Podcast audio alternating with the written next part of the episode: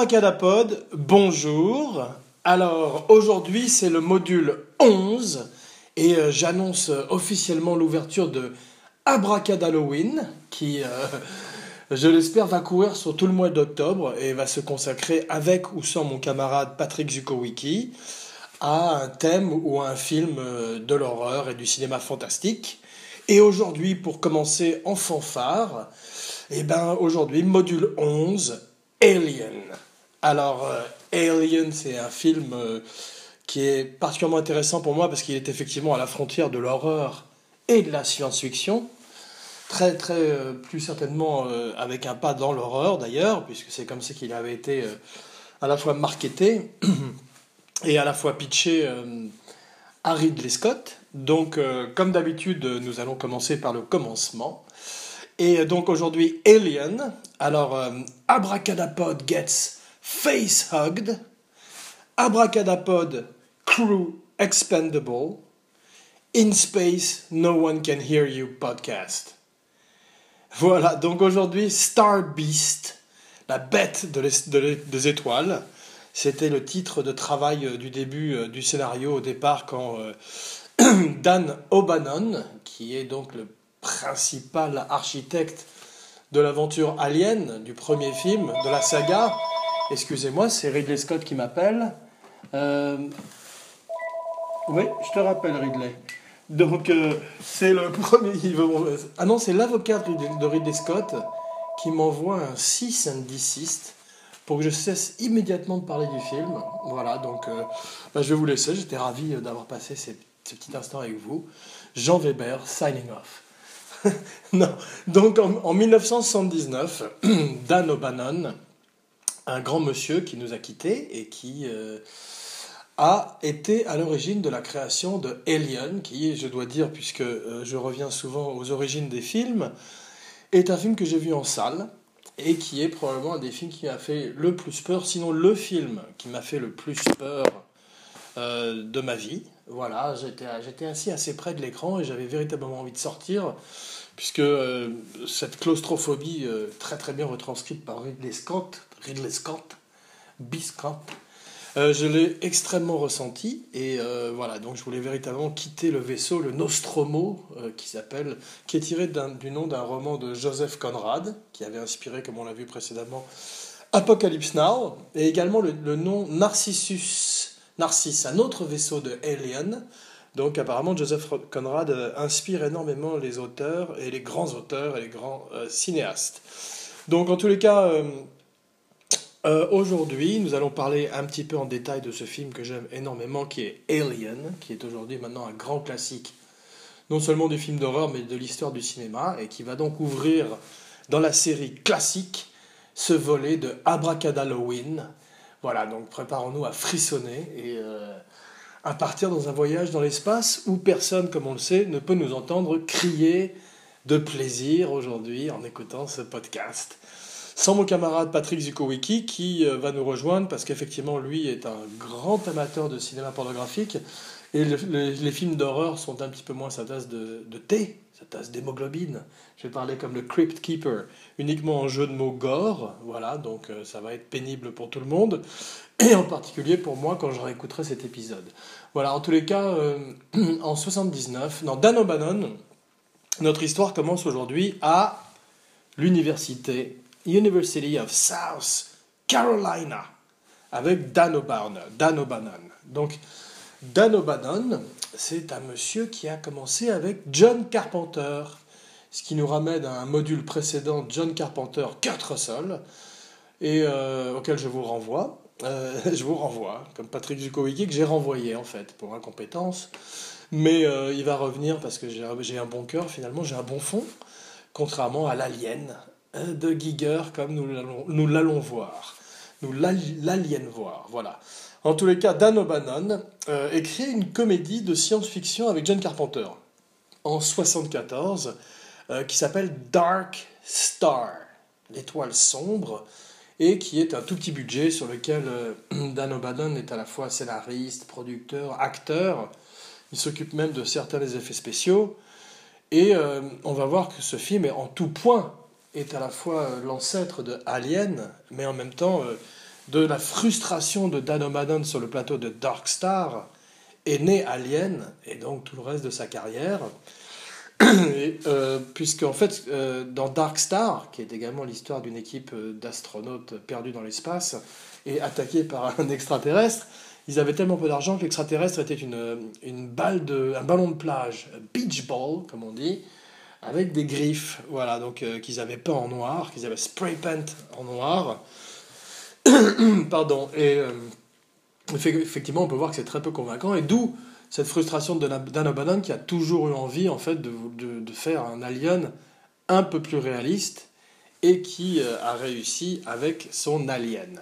Mais ne brûlons pas les étapes, et retournons un petit peu en arrière, au moment où, effectivement, Dan O'Bannon, un petit peu frustré d'avoir fait Dark Star, euh, rencontre euh, Ronald Shusett. Alors, euh, Ron Shusett, euh, c'est quelqu'un de très important puisqu'il a écrit euh, Total Recall. Et avec Dan O'Bannon, ils façonnent ensemble ce que va devenir une espèce de, de plan pour Alien, de premier jet, on pourrait dire, de premier jet d'acide, en quelque sorte et euh, dans lequel il pose un petit peu les bases de la créature. Ça reste quand même un, outline, c'est-à-dire quelque chose qui est plus de l'ordre d'un grand synopsis, d'un grand traitement, plutôt qu'un scénario, il- c'est là où ils ont l'idée de génie de faire de l'alien un personnage avec un cycle reproductif aussi original. Et euh, en fait, c'est en, en résolvant ensemble, O'Bannon et Chaussette, en résolvant ensemble les problèmes de scénario, qu'ils sont arrivés euh, à petit à petit se rendre compte qu'ils avaient un film entre les mains, puisque au départ, l'un des problèmes et une des originalités du film, c'était de comment, qui d'ailleurs, Dan O'Bannon dit lui-même qu'il n'a pas volé Alien à personne, puisqu'après, il a le film a eu des procès, parce qu'il y a effectivement certaines choses qu'on a pu avoir voir dans certains films, ou certaines œuvres de science-fiction et de fantastique et d'horreur avant, mais comme le dit lui-même O'Bannon, il n'a pas volé en particulier. I didn't steal Alien from anybody. I stole it from everybody.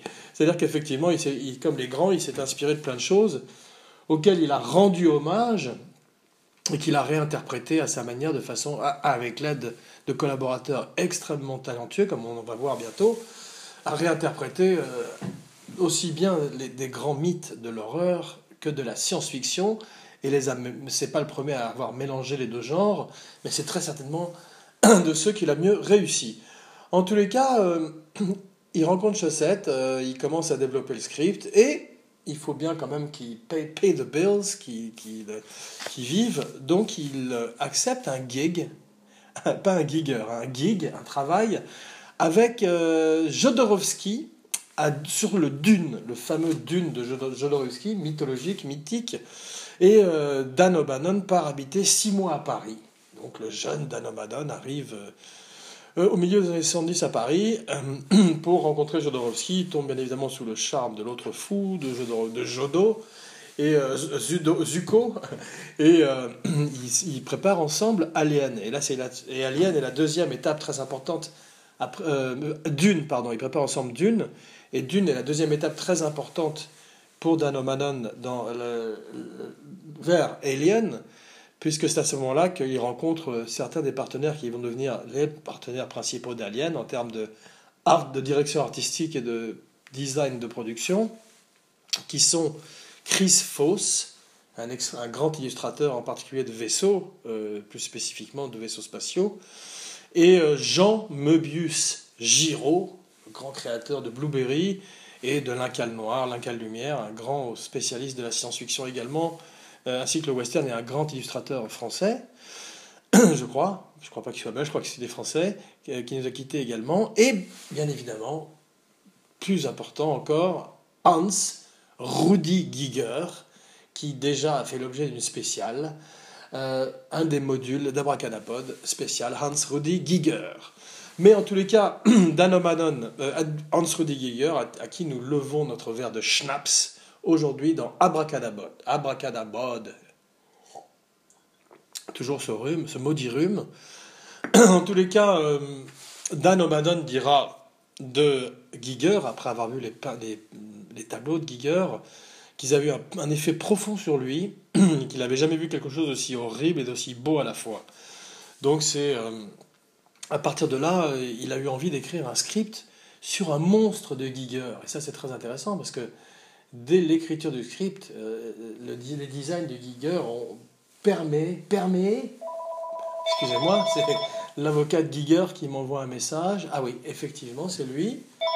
Je prends 6 and 6 une nouvelle fois. Excusez-moi, donc il faut que j'arrête l'émission. Je suis très demandé. Donc euh, Jean Weber, signing off. Non, je plaisante. C'est encore moi. Euh, excusez-moi, je ne sais pas ce qui se passe aujourd'hui. Le, standard explose. L'émission est un succès colossal. Je ne m'y attendais pas. Toujours est-il je continue. Bon an, mal an, vaillant. À cœur vaillant, rien d'impossible. Donc, Hans Rudi Giger et euh, entre dans la vie de Dan O'Bannon, qui tout d'un coup a envie d'écrire un film sur un monstre de Giger, pour résumer. Dès l'instant où euh, O'Bannon et ont résolu l'énigme de savoir comment le monstre entrait dans le vaisseau, parce qu'au départ ils avaient pensé à faire qu'il s'infiltre simplement, comme c'était le cas dans beaucoup de classiques de la science-fiction, mais dès l'instant où euh, O'Bannon, pardonnez mon, ma crudité, a dit euh, qu'il était que l'alien fucked one of the crew members, et eh ben, ils avaient trouvé tout d'un coup la, clé. Parce qu'effectivement, euh, en faisant que, une assimilation euh, par l'alien d'un des membres de l'équipage, Kane, je crois, qui est magnifiquement joué par John Hurt, dont on verra qu'il était, pas le, qu'il était le premier choix, qu'il avait failli ne pas pouvoir le faire et qu'il l'avait fait à la dernière minute, heureusement. Excusez-moi, et qui donc euh, dès qu'ils ont trouvé comment euh, infiltrer le monstre dans le vaisseau, bah, ils savaient qu'ils avaient le film et que c'était bon, puisque tout, ça, leur a donné toute la, par la suite le processus reproductif du monstre, qu'ils ont confié intégralement à Hans Rudi Giger, qui a fait effectivement euh, un travail exceptionnel, en particulier sur la planète sur laquelle ils atterrissent, sur ce qu'on appelle le derelict euh, qui est le vaisseau abandonné sur lequel il découvre les œufs et le Space Jockey, que Ridley Scott revisiterait plusieurs années plus tard dans Prometheus en 2012, 2012 Prometheus, ça rime. Et euh, un peu plus tard, euh, ben, en 2017, bientôt, dans Alien Covenant, qui est donc encore une suite de Alien, où on retrouvera Michael Fassbender, Noomi Rapace, Catherine Waterston, excusez-moi, ses allergies, et effectivement, euh, qui va revisiter la mythologie, je l'espère avec des nouveaux designs de Giger qui auraient été laissés dans un tiroir ou redécouverts ou réinterprétés. Car plus de Giger est toujours le bienvenu dans tous les films. Hum, toujours est-il qu'effectivement, euh, O'Bannon s'associe à Walter Hill et David Giller alors Walter Hill, bien sûr, c'est le grand metteur en scène qu'on connaît qui, euh, qui a fait les Warriors, Come Out to Play. Non seulement ça, mais aussi 48 heures et euh, plein de films qu'on aime beaucoup. Même un film qui est un petit peu moins euh, recommandé dans sa filmographie, mais que j'aime beaucoup néanmoins, qui s'appelle Red Heat, avec Arnold Schwarzenegger qui joue un agent du KGB qui visitait l'Amérique à l'occasion d'une enquête et qui se retrouvait tout d'un coup euh, en partenaire avec euh, Jim Belushi, qui était malheureusement pas extraordinaire, qui, qui, était bien, qui faisait bien son travail, mais qui aurait été mieux si ça avait été son frère, John Belushi, ou John Candy, ou plein d'autres John en tous les cas, mais euh, qui était quand même pas mal, et le film était bien, puisqu'il y avait la patte de Walter Hill, avec en même temps des éléments de comédie, avec Schwarzenegger qui montrait qu'il était capable d'un véritable timing de comédie, très tôt dans sa carrière, puisque Red Heat doit être euh, au milieu des années 80 en tous les cas. Et euh, ils avaient même tourné, je crois, en, en catimini, en, douce sur la place rouge à Moscou. Voilà, donc il y a des images très intéressantes de Schwarzenegger en uniforme de policier, qui ressemble un petit peu également, ça, ça nous ramène aussi à un autre film qui s'appelle Gorky Park, je crois qu'il a été fait en remake avec Gary Oldman et Thomas. Ah non, ça c'est un autre film. Non, l'original de Gorky Park était très bien avec William Hurt et surtout Lee Marvin dans un de ses derniers rôles, je crois. En tous les cas, pour revenir à euh, Walter Hill, donc, il décide de produire le film parce qu'il est très intéressé par le scénario. Il s'entend pas très bien avec Dan O'Bannon. Euh, et c'est vrai que même sur le plateau, Dan O'Bannon euh, va pas être très très bien accueilli, malheureusement. Mais bon, ça n'empêchera pas que sans Dan O'Bannon, il n'y aurait pas eu de Alien. Et euh, ce que Hill, Walter Hill et David Giller vont euh, amener, ou Giler, je ne sais pas comment on prononce, c'est Ash. C'est le personnage du robot magnifiquement joué par Ian Holm, In Holm, Holm, comme Sherlock Holmes, qui joue le robot Ash, spoiler alert de 1979. Donc, euh, John Hurt n'était pas prévu pour jouer le film, parce qu'il devait faire un autre film en Afrique du Sud, mais on lui a interdit d'entrer en Afrique du Sud parce qu'on l'a confondu avec un autre acteur qui s'appelle John Hurd. Donc il, a été, il est revenu, il est resté en Angleterre et finalement il a accepté de faire le rôle. Euh, le week-end précédent le début du tournage, et il est arrivé sur le plateau le, jour du tournage, épuisé. D'ailleurs, il y a des bonnes grosses fermes dans, les films, dans je ne sais pas si c'est pour ça, mais absolument magnifique, dans, dans, un des grands rôles de sa carrière. Un autre de gros rôle de sa carrière, pour moi que j'adore aussi, c'est dans Midnight Express, où il joue Max, Catch the Midnight Express. Voilà, en tous les cas, euh, euh, et Ash amènent, euh, non, Giller et Hill amènent l'idée de Ash, le robot qui travaille à la solde de Mother, c'est-à-dire la Terre, c'est-à-dire le consortium de Wayland Yutani, qu'on va retrouver dans le film de Cameron. Bon, excusez-moi, entre parenthèses, je ne vais pas énormément parler des autres films d'Alien, parce qu'ils sont de moins en moins bien. Celui de Cameron est pas mal. Je l'aime beaucoup moins que Alien, mais bon, le Cameron a une intelligence de changer de genre, ce qui fait que de passer du film d'horreur au film de guerre, ce qui fait qu'on le compare beaucoup moins au chef-d'œuvre et à l'original euh, de Ridley Scott. Ridley Scott. Donc, euh, et puis il a quand même aidé la mythologie à perdurer, même si les films qui ont suivi euh, ont tous été de moins en moins bons, jusqu'au Nadir qui a été effectivement les films comme Alien versus Predator, où euh, aucun des deux monstres n'a de personnalité, et ça se résume finalement à un, masque de, un match de catch. C'est pas facile à dire. Voilà. En tous les cas, Ian Holm, le personnage de Ash, est une très bonne idée, même si c'est effectivement c'est un des grands clichés de films de guerre, où tout d'un coup il y a un espion russe ou un espion allemand qui se retrouve infiltré au sein du vaisseau, du sous-marin, bah là, la grande idée que n'aimait pas effectivement O'Bannon, il trouvait ça cheap, mais finalement, l'arrivée, c'est quand même un partie aussi de l'histoire et du, folklore de Alien, c'est ce robot qui s'infiltre et qui veut, spoiler alert, tuer à un moment Sigourney Weaver pour préserver à tout euh, prix, selon les directives de Mother, euh, elle dit, le, le computer dit Priority one, ensure return of organism for analysis. All other considerations secondary, crew expendable. voilà. Donc ça rappelle aussi ce qu'il y avait sur l'ordinateur de dans The Thing de Carpenter, un autre grand classique qui viendrait quelques années, quelques années plus tard, où euh, l'ordinateur disait qu'effectivement euh, il y avait 75% de chances que l'équipage de The Thing en Antarctique soit contaminé déjà par The Thing. Voilà. Ce qui n'est pas une bonne nouvelle, hein, mais je bois un verre à Macready qui lui-même verse son verre de whisky dans son ordinateur dans The Thing. Un autre film qui fait très peur et qui mériterait une spéciale. Voilà.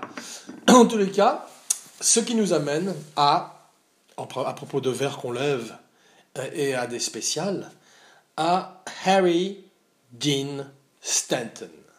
Donc, aujourd'hui, pour poursuivre une grande tradition d'abracadapod, on va parler un petit peu d'un grand second rôle de l'histoire du cinéma, qui est aujourd'hui donc Harry Dean Stanton.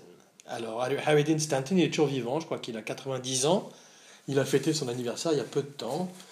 Et effectivement, il a croisé les plus grands de l'histoire du cinéma et on peut dire qu'il a laissé son empreinte de façon spectaculaire à travers des films comme Cool Hand Luke, Kelly's Heroes, qui définitivement est un film que j'ai envie de voir parce que je ne l'ai pas vu et qui a dedans effectivement Sutherland, pardon, Clint Eastwood et plein d'acteurs que j'adore. J'avais oublié que Harry Dean Stanton était également dans Le Parrain numéro 2. C'est dire à quel point il faut que je revisite aussi ce film. Il est bien sûr également dans Escape from New York. C'est un des rares acteurs à être à la fois dans Alien et Escape from New York. Et il est dans Christine, donc il a retourné avec Carpenter, dans Repo Man, il a eu un lead grâce à Wim Wenders dans Paris, Texas. Peut-être d'autres leads, mais en tout cas, celui-là est un film où il était tout en haut, ce qui est rare pour un second rôle et ce qui est tout à fait louable de la part de Wim Wenders, qui a fait ça souvent avec des euh, Peter Falk dans euh, Wings of Desire, je crois. en tous les cas, euh, qui avait, le, qui avait un, très bon euh, talent pour caster ses films, et toujours d'ailleurs, je pense. Mais c'est vrai que Harry Dean Stanton est euh, au niveau d'un John Cazale, et qu'à chaque fois qu'on le voit dans un film, je l'ai vu récemment en préparant la spéciale Marlon Brando, j'ai revu Mystery Breaks, un western des années 70 qu'il a fait avec Nicholson. J'ai eu le plaisir de retrouver Harry Dean Stanton, spoiler alert, qui meurt en recevant un tomahawk dans le front, lancé par euh, Marlon Brando déguisé en vieille dame. Donc si ça vous dit, euh, c'est très amusant. C'est euh, En plus, Brando fait une espèce d'accent irlandais, donc il est très très très parodique. il annoncerait effectivement tout- toutes sortes de méchants de bande dessinée et de comic book movie qui viendraient par la suite, donc d'une certaine manière très moderne et très avant-garde, comme souvent avec Marlon Brando, spécial Marlon Brando, part 1, part 2, euh, je crois module 9 et, épisode 28, mais je n'en suis pas sûr, à vérifier en tous les cas. C'est euh, Harry Dean Stanton. Euh, hats off à Monsieur Harry Dean Stanton. S'il nous écoute, on l'embrasse très très fort. Alien, bon, au début, personne ne veut le faire. hein. C'est très très violent, très gore. Bon, le grand coup de génie de O'Bannon, de Walter Hill et tous ces gens-là, c'est de faire appel à Ridley Scott, qui lui, au contraire, est partant tout de suite dès qu'il lit le scénario.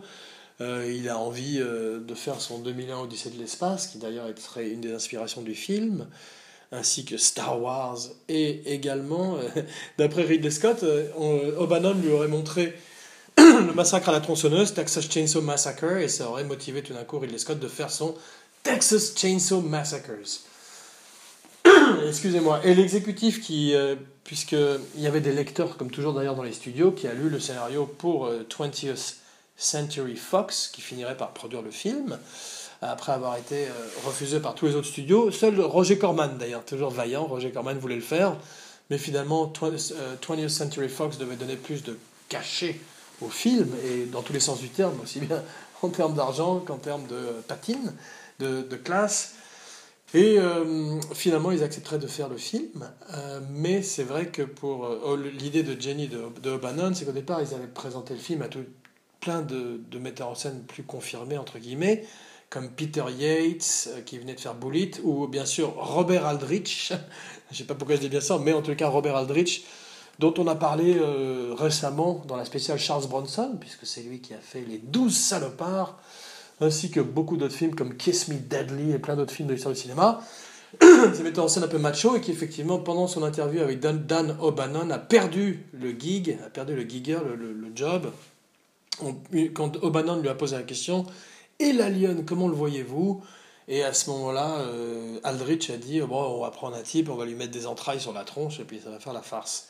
C'était fini pour Aldrich parce que comme allait, le découvrir O'Bannon par la suite, il ne voulait pas de ces metteurs en scène qui prenaient le film pour un B-movie, pour une série B, excusez-moi, et il préférait en fait s'adresser à Ridley Scott qui tout d'un coup donnerait un cachet énorme au film, parce qu'en fait, tous ces gens-là venaient de voir Duelist, le premier film de Ridley Scott, son film précédent, après qu'il ait fait une belle carrière dans la publicité, et notamment avec un spot qu'il avait mis euh, dans le Spotlight, qui était euh, son spot pour euh, son, sa pub pour Nike, Nike je crois, qui était une espèce de 1984, euh, très music video des années 80, mais qui en tous les cas avait mis le talent de Ridley Scott en lumière et lui avait permis de faire par la suite Les Duellistes, qui je crois est également inspiré de Joseph Conrad et qui était un formidable film avec Harvey Keitel et Carradine, Keith Carradine, voilà. Excusez-moi, il y a un hélicoptère qui passe de la police.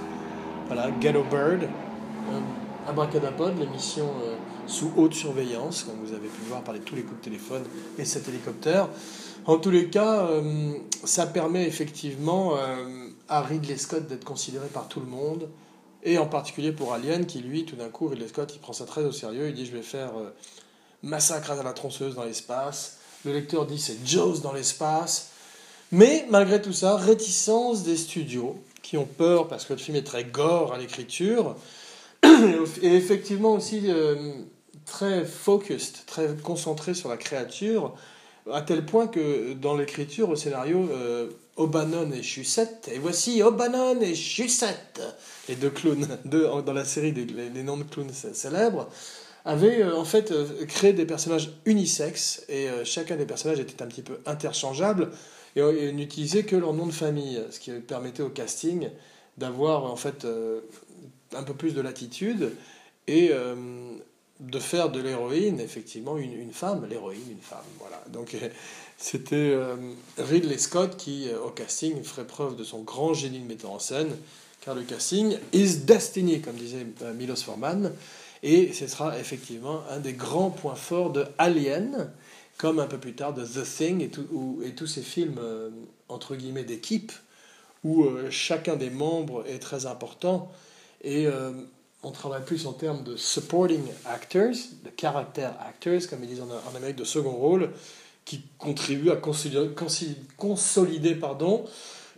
un ensemble cast, une troupe comme au théâtre, puisqu'effectivement dans Alien, il y a sept acteurs. En français, le film s'appelait Alien, le huitième passager, comme dans beaucoup de pays, d'ailleurs en Europe. Beau titre d'ailleurs, le huitième passager, ça laisse place à l'imagination et ça fait peur.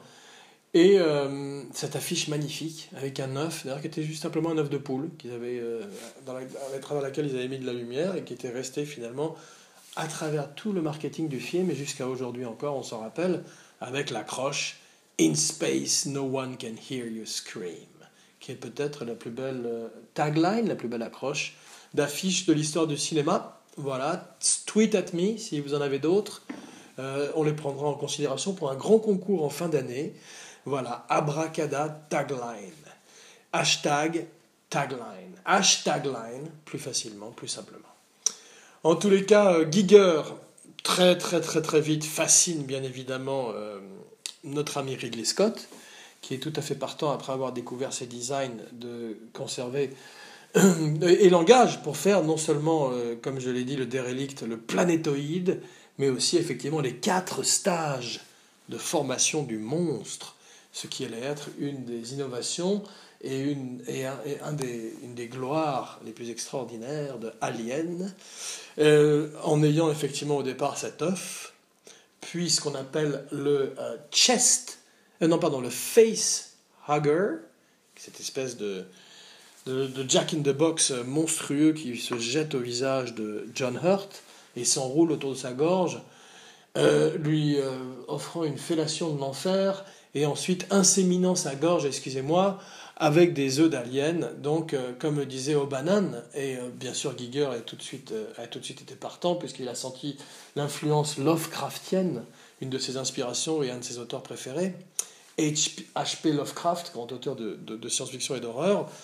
Donc, il a tout de suite aimé en fait, effectivement ce, ces stades de formation différents de l'alien qui avait envie de rappeler euh, effectivement un viol et de choquer euh, à un niveau sexuel, en particulier les spectateurs mâles, c'était véritablement euh, fait volontairement par les auteurs, en ayant ce viol de John Hurt et cette espèce d'accouchement monstrueux. Spoiler alert 1979, un peu plus tard, dans la cafétéria où John Hurt donnerait naissance au monstrueux bébé alien, le troisième stade qui s'appelle donc le chest burster, celui qui, qui explose à travers la poitrine, pour finalement donner naissance au quatrième stage, après avoir poussé son cri, primal, euh, donner naissance à l'alien euh, dans toute sa splendeur. Et là, coup de chapeau à Bolaji Badejo, un grand acteur dans tous les sens du terme, bien qu'il ait fait simplement Alien comme film, difficile à caster et qui avait été découvert par le casting director euh, dans un café. Euh, un jeune homme qui faisait 7 pieds, voilà, et qui, euh, et qui en plus était mince. Donc en fait, c'était plus facile pour lui mettre le costume. Et Giger, dès qu'il l'a vu, était, au, départ, Giger n'était pas complètement pour, et dès qu'il l'a vu ensuite, a tout à fait été convaincu et a basé tout son costume, a fait son mold, a fait son moulage autour de, de Badejo, qui incarnera l'alien, mais effectivement, on va le voir que exactement comme dans Jaws, Ridley Scott a l'intelligence, euh, probablement aussi pour des problèmes technologiques et techniques, et tant mieux, puisque en fait, moins on en montre, plus l'imagination prend le dessus, mais Ridley Scott a l'intelligence d'en montrer moins pour laisser place à l'imagination, et effectivement nous donner euh, 4 minutes simplement, je crois, de Xenomorph, qui est l'autre nom de l'alien, puisqu'il adopte plusieurs formes. Et euh, d'avoir aussi euh, le talent de le cacher tout le temps dans l'ombre ou dans des jeux de fumée, ou de, et, d'en faire finalement euh, beaucoup plus une présence abstraite qu'un monstre qu'on va, montrer dans la lumière. Ce qui est intéressant d'ailleurs, parce que ce sera le contre-pied de Carpenter dans The Thing, qui au contraire nous sort tout ça dans la lumière, de même que un peu plus tard, Kubrick mettrait les fantômes dans la lumière des néons de l'Overlook Hotel. Mais ça aussi est l'objet d'un autre, épisode d'Abracadapod. D'Abracadapod, décidément, hein, j'ai du mal. Hein. C'est épisode et, pod qui, me fout dedans. Mais euh, donc, euh, qui, était, euh, qui s'appelait Red Rum, Red Rum, et qui était au sujet de, comme vous l'avez deviné, le gendarme de... Non, Shining. Voilà. En tous les cas Ridley Scott, qui sort de dueliste, lui veut être Kubrick à la place de Kubrick. il, il, a fait son Barry Lyndon, maintenant il va faire son 2001. Et il se jette dans l'aventure Alien et part pour Zurich. Donc on part avec lui pour Zurich et pendant le vol, on prend un verre de saké. Voilà, on atterrit à Zurich et on rencontre Giger. Bien sûr, euh, ça accroche tout de suite entre les deux. Et Giger part pour Hollywood avec tous les croquis. Il se fait arrêter à la douane. Euh, bien évidemment, euh, il a des problèmes parce que tous ces dessins euh, érotico monstrueux font de lui une espèce de, personnage extrêmement louche, surtout qu'il est habillé tout en noir avec un imperméable en cuir noir.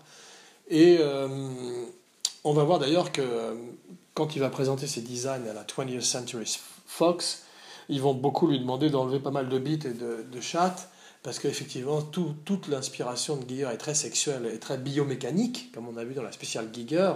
C'est un des premiers à avoir mélangé euh, l'homme et la machine, et souvent de façon très sexuelle. Et cette sexualité, même si elle ressurgit de façon magnifique dans Alien, a été très toned down, très très diminuée par le studio, qui ne voulait pas non plus faire un film X de même qu'on a demandé à Ridley Scott, qui avait fait une première mouture du film extrêmement gore, extrêmement sanglante, de calmer un peu le jeu. Ce qu'il a fait par la suite, tout en gardant quand même l'intégrité du film, et en faisant un film qui est quand même, euh, comme on dit vulgairement, âme sensible, s'abstenir. Voilà.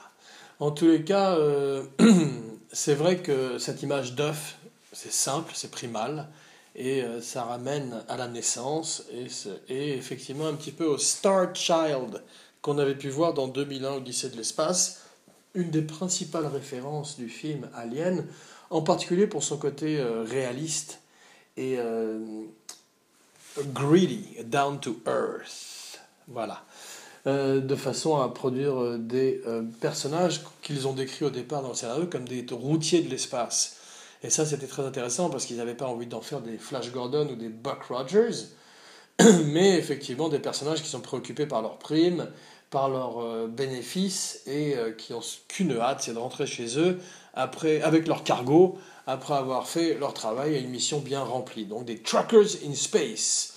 Et euh, Star Wars d'ailleurs aussi, qui sort en 77, est une inspiration pour le film, en particulier en termes de design, puisque c'est vrai que Star Wars a aussi une, une esthétique de, de vécu. On a l'impression que les vaisseaux, aussi bien le Millennium Falcon que tous les robots d'ailleurs, ont déjà servi et ont le côté un peu rouillé, un petit peu euh, seconde main, ce qui donne une, une, véracité au film et ancre tout ça dans la réalité, puisque c'est exactement ce que voulait O'Bannon ainsi que Walter Hill et tous les principaux euh, players du film. Dès le début, c'était ancrer le film dans la réalité de façon à ce qu'une fois que l'ange de la mort arrive, ce soit le profane face au sacré et qu'on soit en identification totale avec cette équipe de trucker, de, de routier de l'espace qui se retrouve tout d'un coup face au diable et à la mort, qui est en fait un animal qui fait tout pour survivre et qui va être très diminué dans le film de Cameron. J'ai dit que j'en parlerai pas, mais je vais faire une petite parenthèse, puisqu'en fait il est multiplié. Et on voit qu'à la place, euh, au lieu d'avoir un seul alien,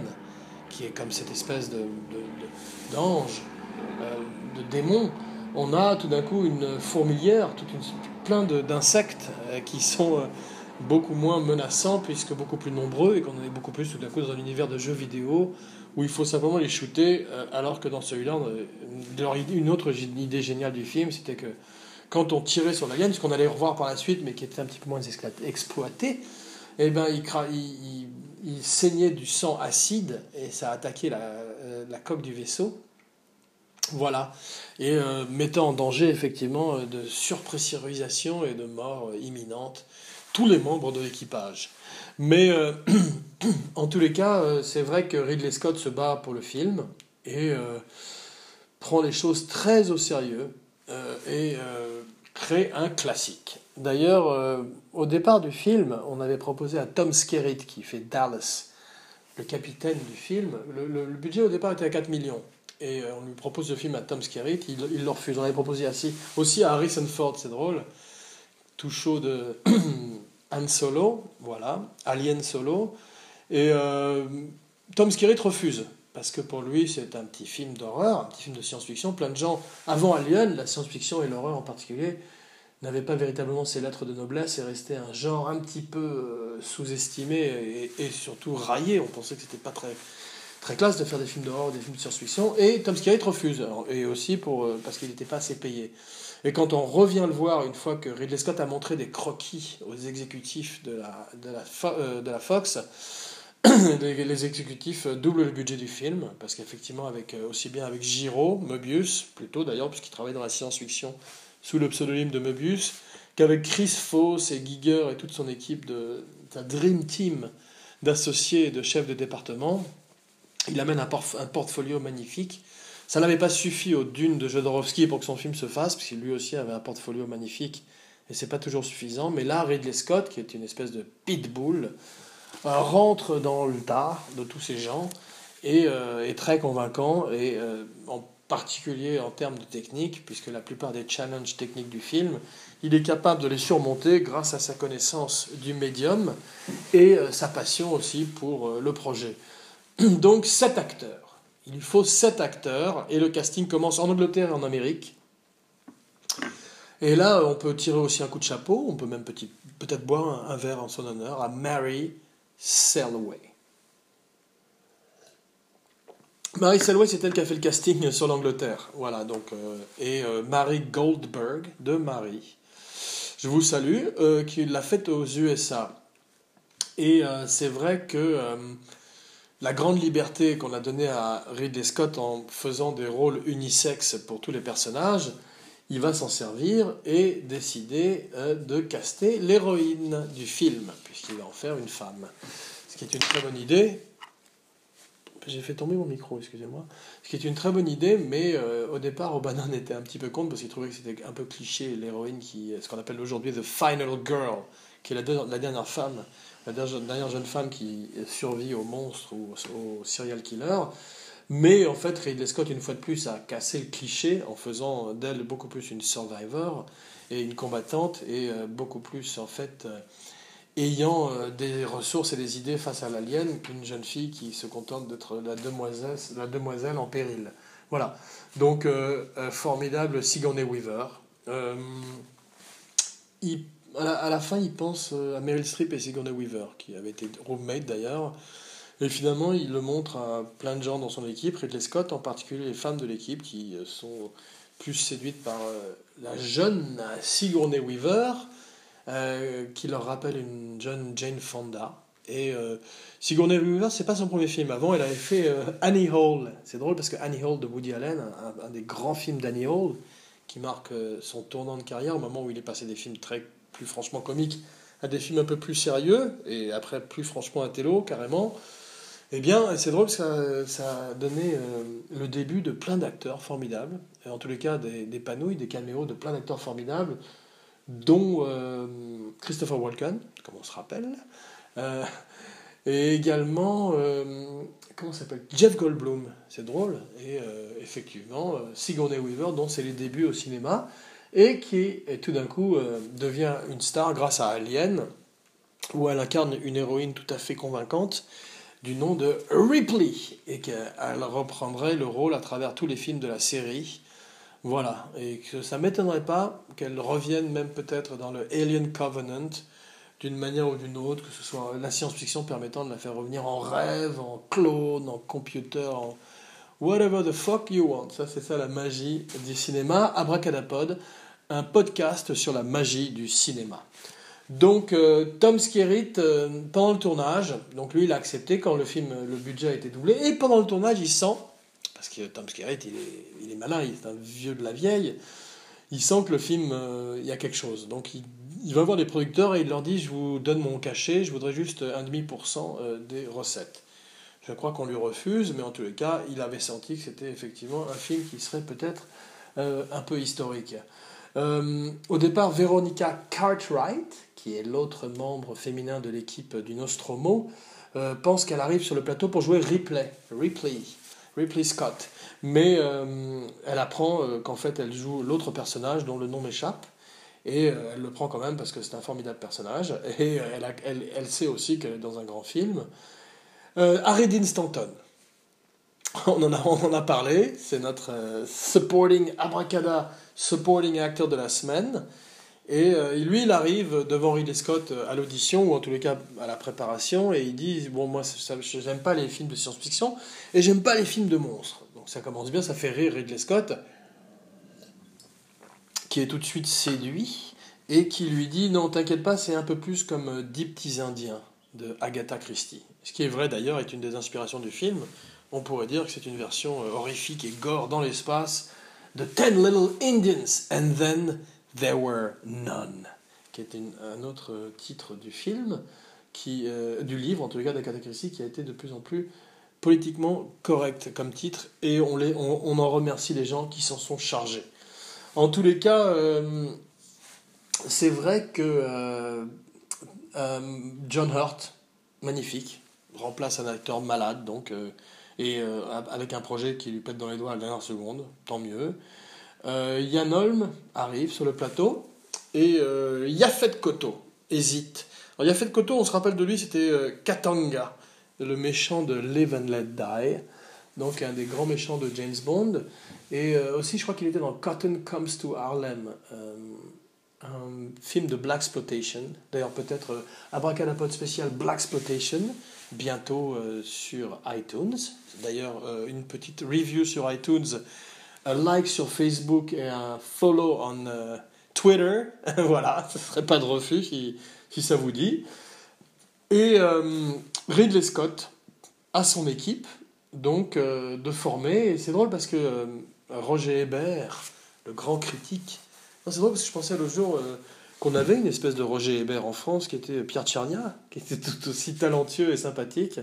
Et qu'on avait, à une époque, on avait un Roger Hébert qui comme on, le sait peut-être, est le plus grand, un des plus grands critiques avec Pauline Kael, ou Keel, que l'Amérique ait compté, et qui lui aimait beaucoup Alien. Je crois qu'au départ, il avait été, pas beaucoup été, puis il l'avait revisité, mais euh, il disait effectivement que c'était un, film qui était intéressant parce que le casting était plus âgé que d'habitude. On avait l'habitude à cette époque-là, à Hollywood, d'avoir des gens jeunes, comme on avait dans Star Wars, où effectivement Lucas avait casté tous les, la jeune génération pour, euh, pour Luke Skywalker et Han Solo et la princesse Leia. Et ben là, en fait, il était allé un petit peu à contre-pied euh, dans tous les sens, puisque Ridley Scott avait casté des gens plus âgés. Diane Holm a 46 ans quand il arrive sur le plateau. John Hurt ne doit pas être très loin de ça non plus, et il y a Fed Koto aussi. Et en fait, c'est le grand génie de Ridley Scott, c'est aussi de ralentir les choses et de créer cette ambiance de tension et de peur qui, euh, avec son, son monteur, en fait, lui permet de prendre son temps et de mettre en valeur les, les scares, les jumps, les, moments forts et les moments de terreur même du film, et euh, de garder les gens euh, euh, au bord de leur fauteuil et complètement en alien. En alien. Ah oui, et je regarde comment Zico Wiki, mon partenaire, ne soit pas là pour profiter de toute cette, tous ces merveilleux jeux de mots. Voilà. Pardon, non, je m'excuse. En tous les cas, c'est vrai que Ridley Scott veut à tout prix éviter euh, le syndrome man in a suit, un homme dans un costume avec l'alien. C'est pour ça qu'il décide de le filmer si peu, parce que finalement, c'est quand même, ça reste quand même un homme dans un costume et que le film prédatant les effets spéciaux numériques, il est quand même limité en termes de ce qu'il peut faire. Ce qui était d'ailleurs le problème de euh, Kubrick dans 2001, qui à un moment avait songé à montrer des extraterrestres, avait même travaillé avec des, artistes de cirque et en, utilisant des effets visuels euh, assez euh, à la pointe pour l'époque, finalement avait abandonné parce qu'il trouvait ça très bidon. Bah, tout le monde pré-numérique, ça ne veut pas dire que le numérique résout tous les problèmes du cinéma, Mais en tous les cas, c'est un outil qui, à l'époque, ne permettait pas de, le, practical, qui est toujours très intéressant, ne permettait pas de créer effectivement soit des requins convaincants, soit des aliens et véritablement aliens. D'ailleurs, c'est drôle parce qu'effectivement, le film au départ s'appelait Star Beast et même They Bite, ils mordent.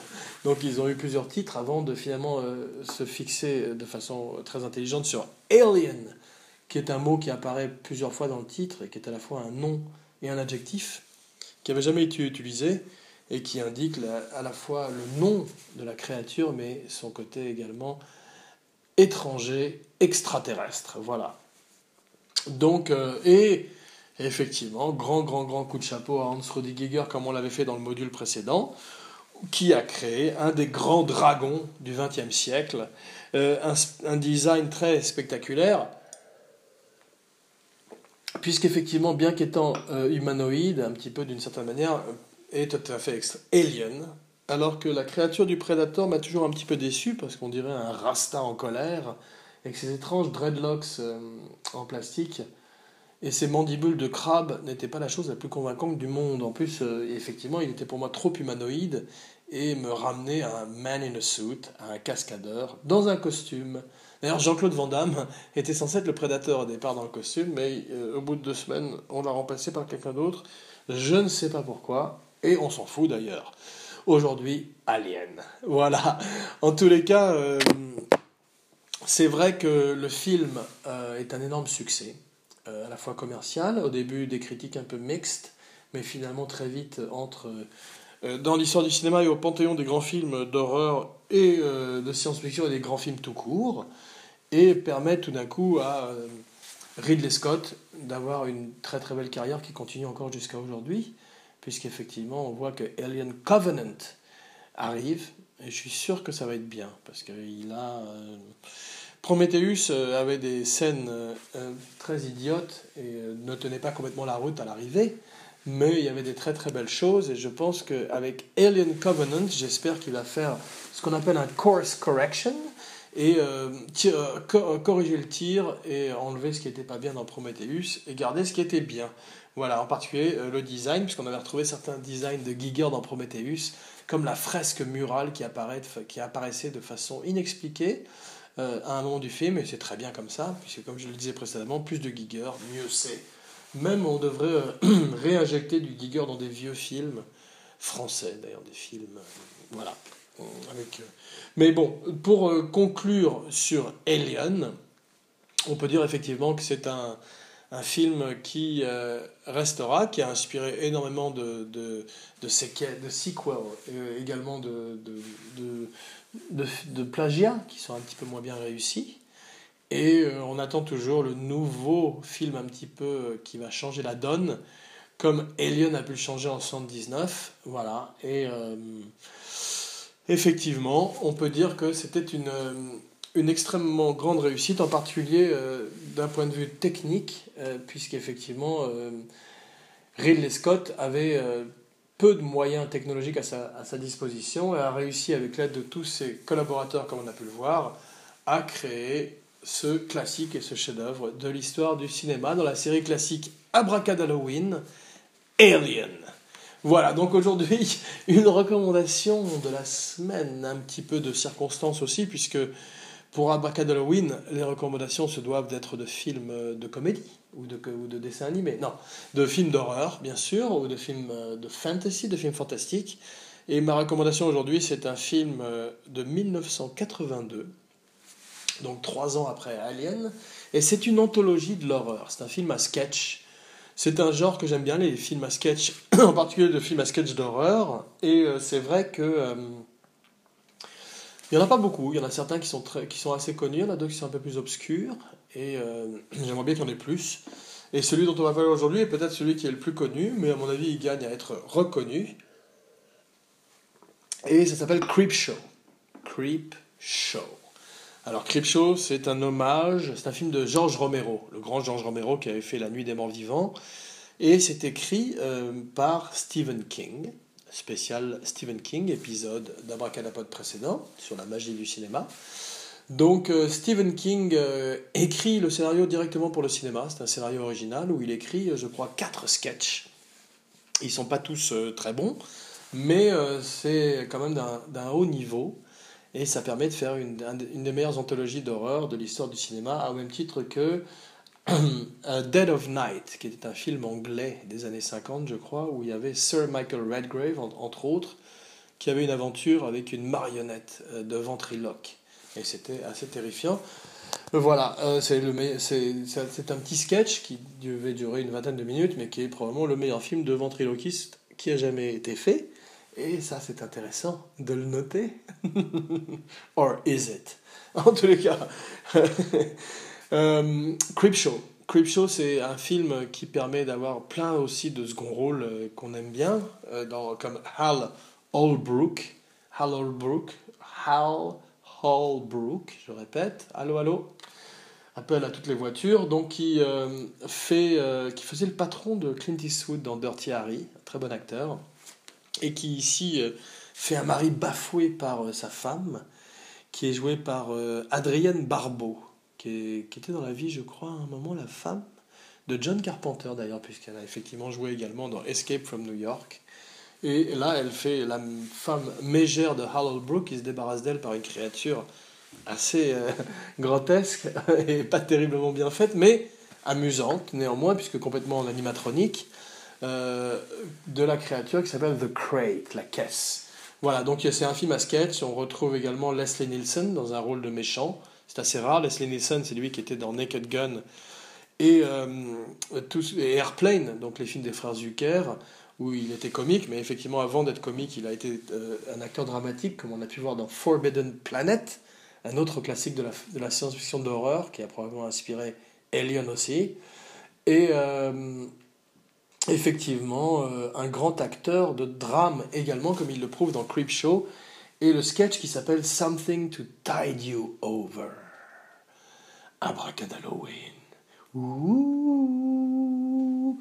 Donc, et euh, il est avec Ted Danson, qui euh, j'ai la tête Danson, et qui est un acteur effectivement euh, de comédie lui également, et qui joue là une fois, une fois n'est pas coutume, un, un rôle dramatique et qu'il fait très bien puisqu'il joue, le rôle de l'amant de la femme de Leslie Nielsen, et Leslie Nielsen, pour punir l'amant et sa femme, les enterre dans le sable jusqu'au cou, euh, en attendant que la marée monte. Voilà. Et euh, ils reviennent d'entre les morts, comme souvent dans Creepshow. Parce qu'en fait, Creepshow, c'est un hommage à Tales from the Crypt et tout ce qu'on appelait les EC Comics des années 40, 50, qui étaient les comics qui ont été d'ailleurs interdits à, la suite par le, le code de moralité et le Seduction, of the Innocent, qui était ce livre qui condamnait la bande dessinée, la perversité de la bande dessinée et son influence néfaste sur la jeunesse américaine en particulier avait interdit l'horreur, et c'est pour ça que le grand Bill Gaines, qui, était à l'origine aussi également de ces Tales from the Crypt et autres EC Comics et, ces histoires monstrueuses qui se terminaient souvent par une fin ironique,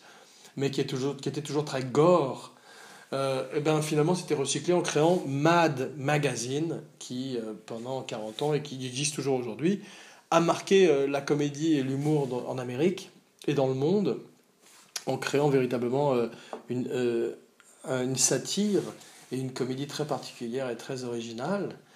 Donc effectivement, Creepshow est un hommage à EC Comics, au, crypt, au, gardien de la crypte, et à toutes ces bandes dessinées d'horreur des années 50 qui ont bercé Stephen King et George Romero quand ils étaient enfants.